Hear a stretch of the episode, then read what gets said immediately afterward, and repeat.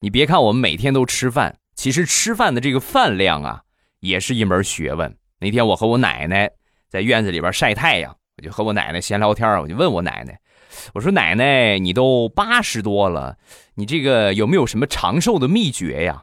说完，我奶奶就说：“你这个话问到点儿上了啊，应该山东话。你这个话问到点儿上了，有当然有了。我的长寿秘诀就是吃的少。你看啊，每个人这一生啊，老天爷都给你定好了，你吃多少饭，你吃多了你就没有了。你等你把这些饭你都吃完了，那老天爷不就把你带走了吗？所以要想身体好，餐餐必须得吃的少。”我奶奶说完之后，我都感觉浑身起鸡皮疙瘩。